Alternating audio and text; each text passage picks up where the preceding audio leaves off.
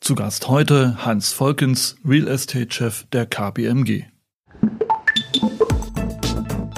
Es war noch nie so, dass bei einer äh, Trendwende im Immobilienmarkt keiner umgefallen ist. Also insofern, äh, es werden äh, Unternehmen in äh, Schwierigkeiten kommen, das ist völlig außer Frage. Und ähm, bei einem so langlaufenden Zyklus fehlt natürlich auch der Lackmustest, welche Geschäftsmodelle eigentlich die nötige Resilienz, also die Widerstandsfähigkeit noch aufweisen. Das ist der Immobilieros Podcast von W&R Immocom. Alle zwei Wochen Helden, Geschichten und Abenteuer aus der Immobilienwelt mit Michael Rücker.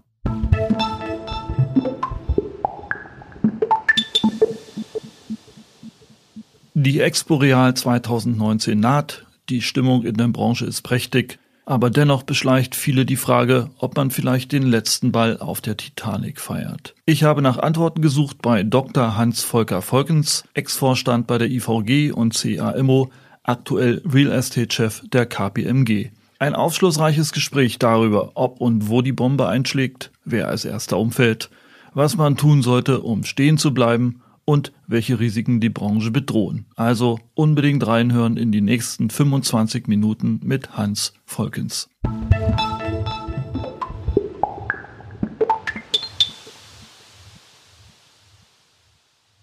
Die Investmentlegende Ray Dalio von Bridgewater ist berühmt geworden äh, für das Vorausahnen und das Ankündigen der Lehman-Pleite. Herr Volkens, äh, jetzt ist Ihre Chance. Äh, feiern wir auf der Titanic. Äh, wo und wann schlägt die Bombe ein? Eine, eine Vor Vorhersage bitte. Ja, das ist schwierig. Also insbesondere sich mit Investmentlegenden messen zu wollen. Ähm, ich bin, glaube ich, ein ganz schlechter äh, Vertreter von ähm, Ideen, wie der Markt sich entwickelt, weil ich schon 2014 angefangen habe zu mahnen, dass wir uns in ein Umfeld hineinbewegen, das äh, durchaus ambitioniert ist ähm, jetzt sind wir fünf Jahre weiter und die Renditen, die wir heute zahlen müssen oder die noch erwirtschaftet werden mit Immobilien, sind auf historisch niedrigem Stand. Das ist schon etwas, wenn man das zehn Jahre vorher sich angeschaut hätte, wo man eigentlich nur noch den Kopf schüttelt. Ich glaube, dass es keinen wirklichen Weg mehr weiter nach oben geht. Ich glaube, dass wir wirklich ein Plateau erreicht haben. Und wenn man ein Plateau erreicht haben äh, hat, dann ist es eine Frage, wie lange dieses Plateau gehalten werden kann das hängt nicht nur von der Zinspolitik der EZB alleine ab, das hängt auch natürlich davon ab äh, bei Wohnimmobilien, wie stark die Regulierung noch werden wird. Und das ist bei Büroimmobilien die Frage, wie lange die gute Konjunktur hält und damit die hohe Beschäftigungszahl. Insofern, ähm, ich glaube, dass äh, Unternehmen gut daran tun, sich szenarisch darauf einzurichten, dass es unter Umständen schwieriger wird als dass es zwingend besser wird. Das können wir mal durchdeklinieren. Also es gibt ja verschiedene Reizworte. Ein sehr oft benutztes und plakatives ist die Immobilienblase. Sehen Sie eine Immobilienblase oder ist das äh, alter Sprachgebrauch? Ich tue mich schwer mit dem Begriff, weil ich eigentlich gar nicht weiß, wie eine Immobilienblase definiert wird. Wenn man das hört in der Argumentation, heißt es immer, wir haben keine Immobilienblase, weil die Fremdfinanzierung noch nicht so überbordend ist, wie wir sie in Zeiten beispielsweise vor der Finanzkrise hatten. Ich halte dieses Argument für ganz schwierig, denn ähm, ich würde gern einen anderen Vergleich wählen wollen. Wenn Sie heutzutage sehr gute Immobilienbestände kaufen und damit Renditen erzielen, die, sagen wir mal, bei Netto irgendwo bei zwei Prozent oder zweieinhalb Prozent liegen, ist es doch nur eine Frage der Zeit, äh, bis Sie auf äh, beispielsweise der Staatsanleihenseite irgendwann wieder ähnliche Renditen für Langlaufer ähm, sehen werden. Und insofern haben wir eine hohe Korrelation zwischen der Immobilienbewertung einerseits und natürlich dem sehr niedrigen Zinsumfeld andererseits.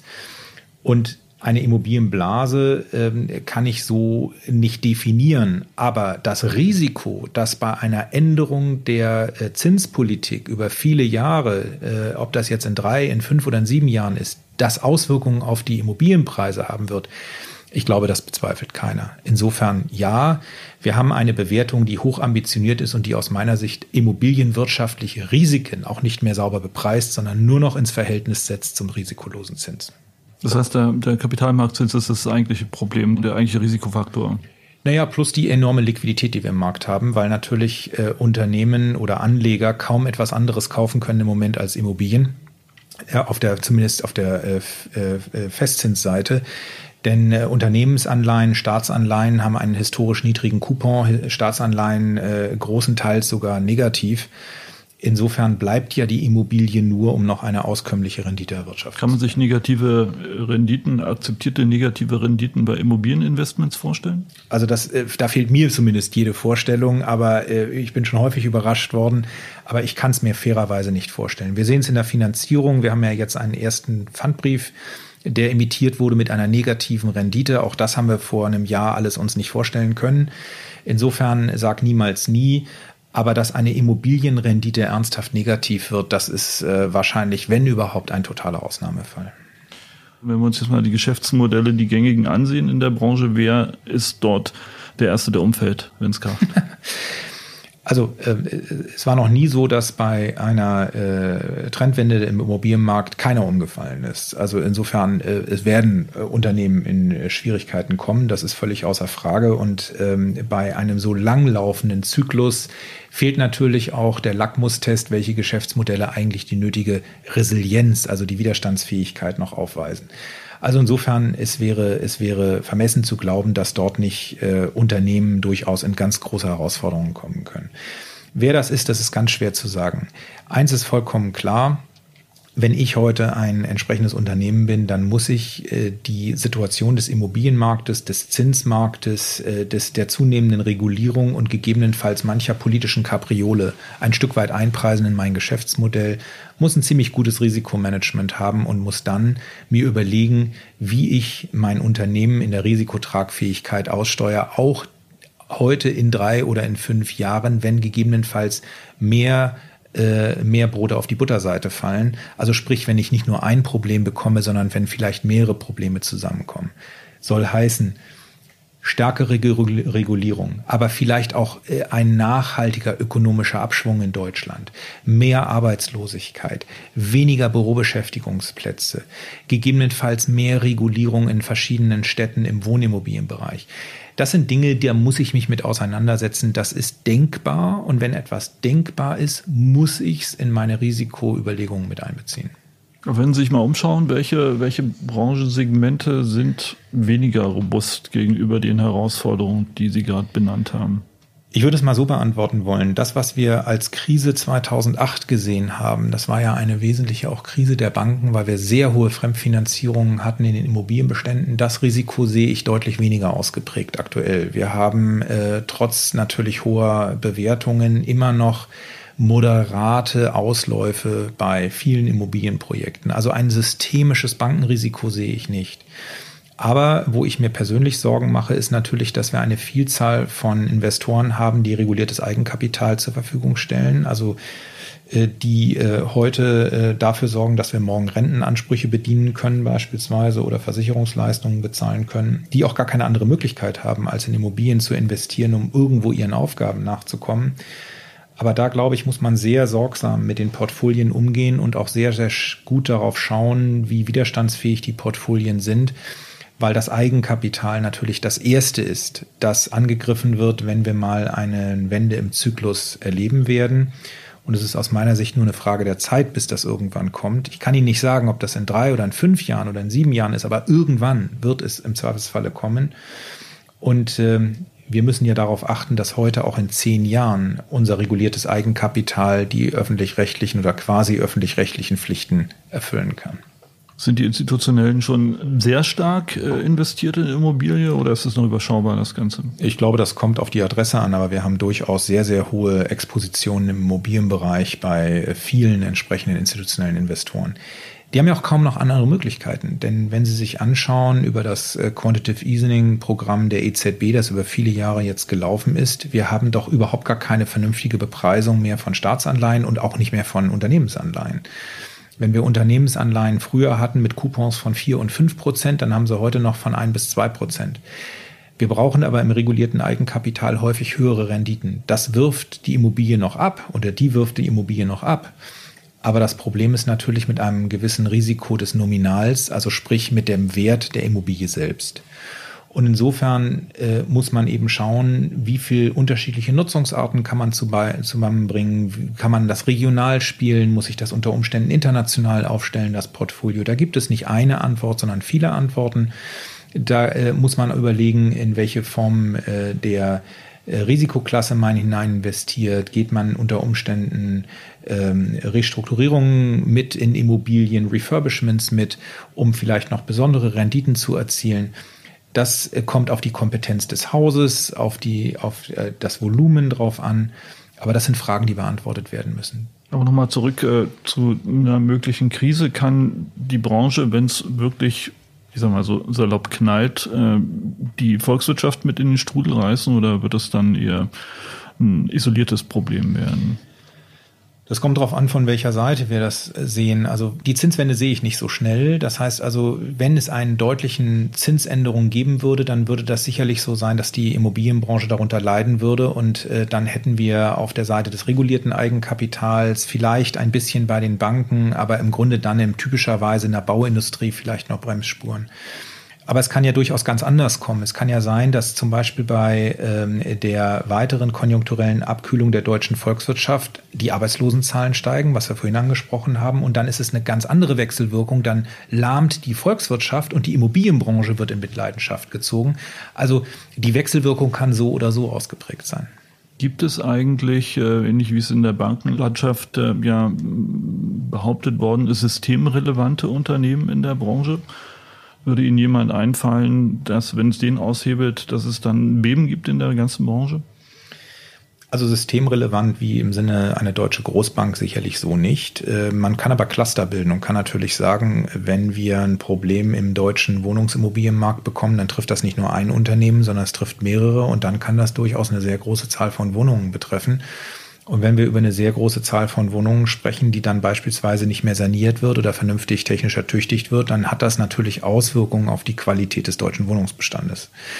Aber ein systemisches Risiko, bei dem wir sagen, also wenn das passiert, dann haben wir also wirklich ein ernsthaft äh, Finanz- oder Immobilienmarkt systemisches Risiko, das kann ich so noch nicht erkennen. Also wenn einer der Top 10 Projektentwickler wankt, dann ist es eher unerheblich sozusagen. Weil keiner die kritische Größe hat, wie beispielsweise eine deutsche Großbank, äh, die für die Kreditversorgung oder für die Einlagen der entsprechenden Bankkunden zuständig ist. Nein, das würde ich so nicht sehen. Also ein systemisches Risiko sehe ich vielmehr auf der Gesamtbetrachtung dessen, was wir als Eigenkapital oder als Kapital in den Immobilienmärkten im Moment haben. Und das könnte in gewissem Umfang in Mitleidenschaft gezogen werden. Und daraus können sich systemische Risiken ergeben, wenn es sich beispielsweise um reguliertes Eigenkapital handelt. Sie hatten es ja schon kurz angedeutet, aber wenn Sie jetzt im CEO gegenüber sitzen, was würden Sie dem empfehlen? Welche Top drei Punkte muss er beachten, damit er sein Unternehmen äh, krisenfest macht? Also erstens, äh, er muss investieren, weil äh, keiner wird bezahlt im Unternehmen dafür, dass er kein Geschäft macht, aber er muss auch den Mut haben, durchaus zu Dingen Nein zu sagen. Äh, wie kann ich das tun? Ich glaube, ich brauche extrem gute Auswertungen. Ich muss den Mut haben, Dinge zu simulieren und das vielleicht für mich auch heute Undenkbare gegebenenfalls doch mal zu denken. Und dann muss ich mich fragen, ob die Aufstellung mit meinem heutigen Portfolio, mit dem, was ich heute an, äh, an Passivseitenstruktur habe, also Fremdfinanzierung, Eigenkapital, ob das mich über die Zeit auch trägt und gegebenenfalls auch einen Konjunkturabschwung oder einen immobilienkonjunkturellen Abschwung überleben lässt.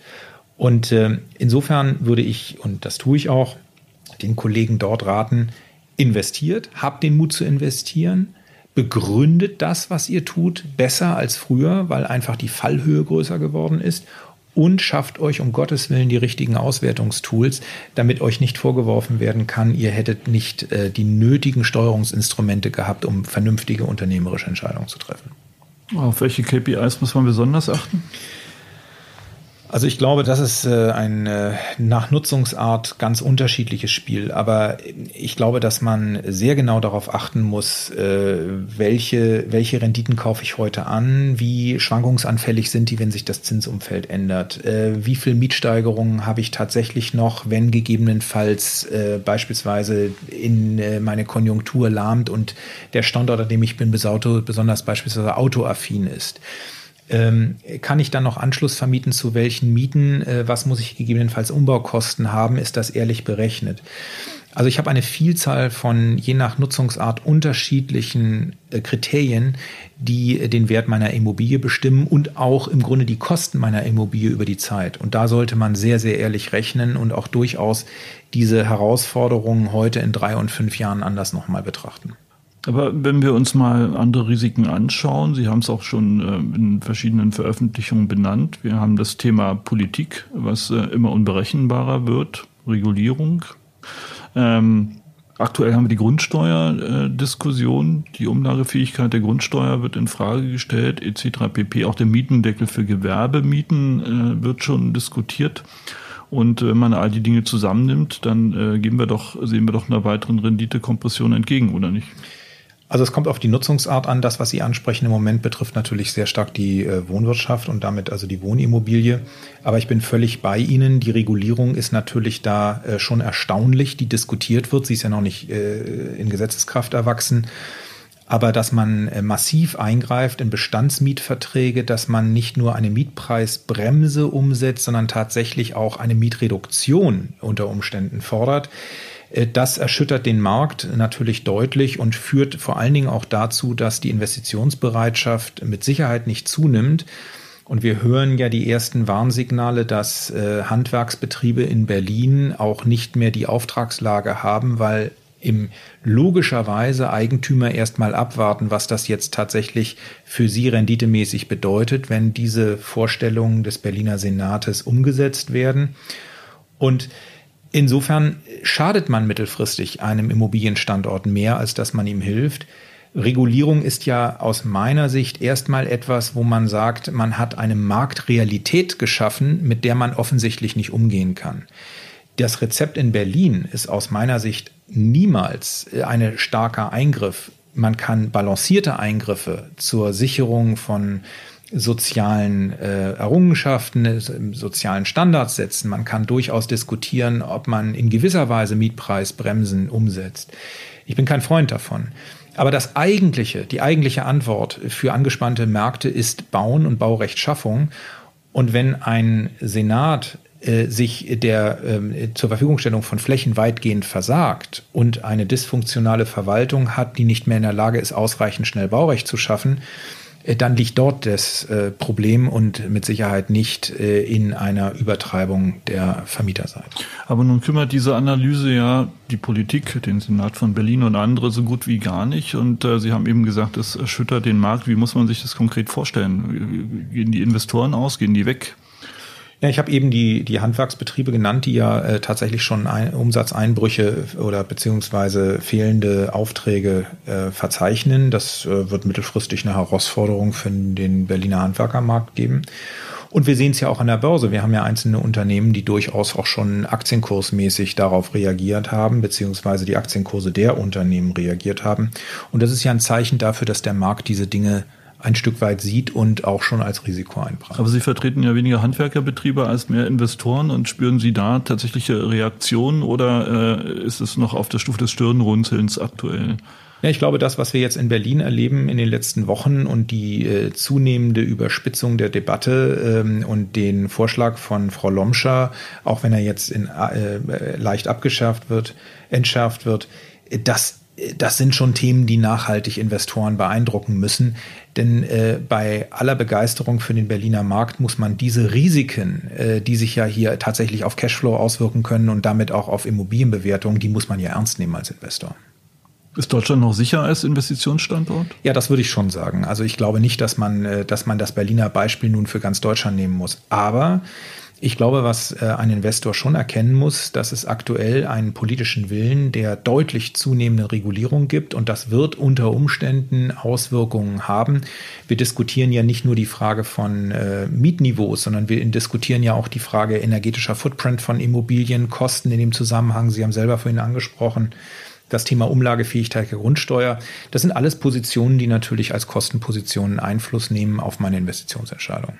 Haben Ihre Investoren und äh, Ihre Beratungsklientel, hat die schon sich zum Beispiel eine, den Gedanken gemacht über die ähm, Anforderungen der Politik. Es ist ja geplant, dass 40 Prozent des äh, CO2-Ausstoßes reduziert werden soll in den nächsten zehn Jahren. Was bedeutet das für die Branche? Ja, wir haben es ja gesehen mit den äh, Anforderungen über die verschiedenen NFs, äh, die äh, gesetzlich Realität wurden. Das machte in bestimmten Umstand äh, oder um, Umfang Sinn, da wo wir tatsächlich äh, mit bestimmten Kosten auch sehr deutliche Energieeinsparungen erzielen konnten. Aber wir haben auch festgestellt mit den letzten Novellen, dass es immer teurer wird und die Grenznutzen der energetischen Einsparungen immer geringer sind. Und insofern äh, bin ich sehr gespannt, äh, auf was man sich am Ende beziehen wird und wie man diese Einsparungen so erreichen wird, ohne dass man eine Kostenexplosion am Bau haben wird oder eine Kostenexplosion in der Sanierung von Bestand. Äh, ein Verbot, wie beispielsweise die Umweltministerin anspricht in Bezug auf Ölheizungen, davon halte ich relativ wenig. Ich bin da auch eher der Auffassung, dass man sowas steuerlich motiviert fördern sollte, den Umstieg von Öl auf Gas beispielsweise oder eben auf andere Wärme, ähm, Wärmesysteme. Aber ähm, reine Verbote und damit äh, Kostentreiberei im, im Neubau in einem sowieso schon teuren Markt ist, glaube ich, der völlig falsche Weg. Aber wenn Sie jetzt so ein Portfolio haben, ja, an Gewerbeimmobilien und äh, jetzt heißt es, in zehn Jahren 40 Prozent weniger CO2-Ausstoß, ähm, ist das überhaupt machbar? Ja, ich wüsste nicht wie. Äh, erstens, weil sie bestehende Mietverträge haben, wo sie ja auch nicht durchgehend sanieren können. Sie können die Mieter ja nicht rausschmeißen und sagen, bitte geh mal zur Seite fürs Klima. Äh, und das Zweite ist, die Gebäude heute sind ja schon relativ modern und 40 Prozent Einsparungen sind, äh, sind aus meiner Sicht kaum realistisch einholbar. Äh, da muss man sich überlegen, was das in konkreto bedeuten soll. Und da muss auch die Politik jetzt liefern, wie sie diese 40 Prozent eigentlich unterlegen will. Aber im modernen Gebäudebestand 40 Prozent nochmal einzusparen, im laufenden Betrieb, das sehe ich so nicht. Jetzt so ganz unter uns, ist das nur schlecht gemacht oder hat da jemand fundamental keine Ahnung? Ich glaube, dass es schon politische Ziele gibt und wir haben ja eine allgemeine, ähm, äh, schon äh, sehr äh, typisch deutsche Umgang mit diesem Thema Klima. Das ist in in der ganzen Welt ein Thema, aber in Deutschland besonders ausgeprägt, äh, teilweise hysterisch. Und ähm, das greift die Politik auf. Ich halte es für außerordentlich wichtig, dass wir uns mit äh, nachhaltigen mit Fragen der Nachhaltigkeit auseinandersetzen, um das ganz klar zu sagen. Aber es muss in einem wirtschaftlich rationalen Kontext geschehen. Und ich habe den Eindruck, dass hier in der Diskussion äh, diese Balance zwischen Ökologie und Ökonomie einfach aufgekündigt wurde. Und ich plädiere sehr dafür, dass wir ökonomischen Sachverstand in die Debatte wieder einführen. Denn am Ende des Tages leben wir alle davon, dass wir bezahlbaren Wohnraum haben, dass wir auch Neubau schaffen und dass wir am Ende des Tages eine funktionierende deutsche Industrie haben. Die Grundlage dafür ist, dass wir alle in Wohlstand leben können. Wir brauchen hohe Beschäftigungszahlen. Und mir kann noch keiner erklären, wie wir eine Energiewende schaffen können unter Aufkündigung wesentlicher Teile der deutschen äh, Industrielandschaft. Und wo sollen die neuen Jobs dann bitte alle herkommen, die uns auch morgen vernünftig im Wohlstand halten? Äh, bitte korrigieren Sie mich. Man bekommt in der ganzen Debatte ein bisschen das Gefühl, dass die Immobilienbranche im Regelfall immer erst aufschreit, wenn sie wieder was vor die Nase gesetzt bekommt. Was wäre beim Thema Klimawandel zum Beispiel ein Impuls, den die Branche setzen könnte? Also ich würde das leicht korrigieren wollen. Ähm, es gibt ähm, natürlich schon sehr viel Sacharbeit äh, in den Verbänden. Ähm, das ist aber Sacharbeit, die nicht typischerweise gleich presserelevant ist. Äh, was uns fehlt sicherlich ein gutes Stück ist die Kampagnenfähigkeit. Es werden ja große Kampagnen gefahren äh, von, von anderen Seiten. Und ich würde mal sagen, die Kampagnenfähigkeit der Immobilienwirtschaft, dort politisch auch wirklich gegenzuhalten, die ist noch nicht so ausgeprägt, wie sie sein müsste. Die Debatte wird seit vielen Jahren geführt. Ich selber habe im Zentralen Immobilienausschuss an vielen Gesprächen teilgenommen, schon vor vielen, vielen Jahren, wo es um die Versöhnung von Ökologie und Ökonomie ging, im Zusammenhang mit der Verschärfung energetischer Anforderungen an Immobilien, an die Frage, wie können wir das steuerlich äh, fördern beispielsweise. Das sind Debatten, die schon lange geführt werden. Aber richtig ist, die Debatte um die ökologische Nachhaltigkeit hat massiv zugenommen im letzten Jahr. Und äh, wir müssen uns dieser Debatte stellen, völlig ohne Frage. Aber ich plädiere dafür, dass wir sie auf der Basis von auch ökonomischen Sachverstand führen und die ökonomische Basis nicht zerstören. Okay, und wechseln wir jetzt mal zum Ende ganz die Perspektive. Zwei Prozent Rendite, Herr Dr. Volkens, nicht gerade üppig. Was machen Sie jetzt eigentlich mit Ihrem Privatbestand? Gehen Sie raus und nehmen das Geld in den Safe oder gehen Sie in Gold oder gehen Sie in Bitcoins? Also gut, ich bin Immobilienmensch, das heißt, ich investiere in Immobilien, aber ähm, ich ähm, investiere nicht mehr, wie ich es vor zehn Jahren gemacht habe, in äh, eine Wohnimmobilie oder Wohnimmobilien in äh, großen Ballungszentren. Das ist aus meiner Sicht schwierig. Ich ganz persönlich investiere äh, gerne in Objekte, wo man äh, tatsächlich noch sehr stark Hand anlegen muss. Also äh, Dinge, wo mit erheblichem Aufwand äh, dann eine schlechte Immobilie in eine gute Immobilie gedreht wird. Das tue ich privat und äh, das tue ich allerdings äh, nicht nur aus ökonomischer Sicht, sondern einfach auch mit der Begeisterung fürs Objekt. Das ist jetzt der Teil des Gesprächs, den wir demnächst hinter eine Bezahlschranke legen werden. Aber noch eine ganz letzte Frage. Die große Arbeitsmesse der Immobilienwirtschaft steht wieder an, die Exporeal. Herr Dr. Volkens, auf welcher Party muss man wirklich gewesen sein bei der Exporeal? auf dem Stand der KPMG. Herzlichen Dank für das Gespräch. Ich danke Ihnen.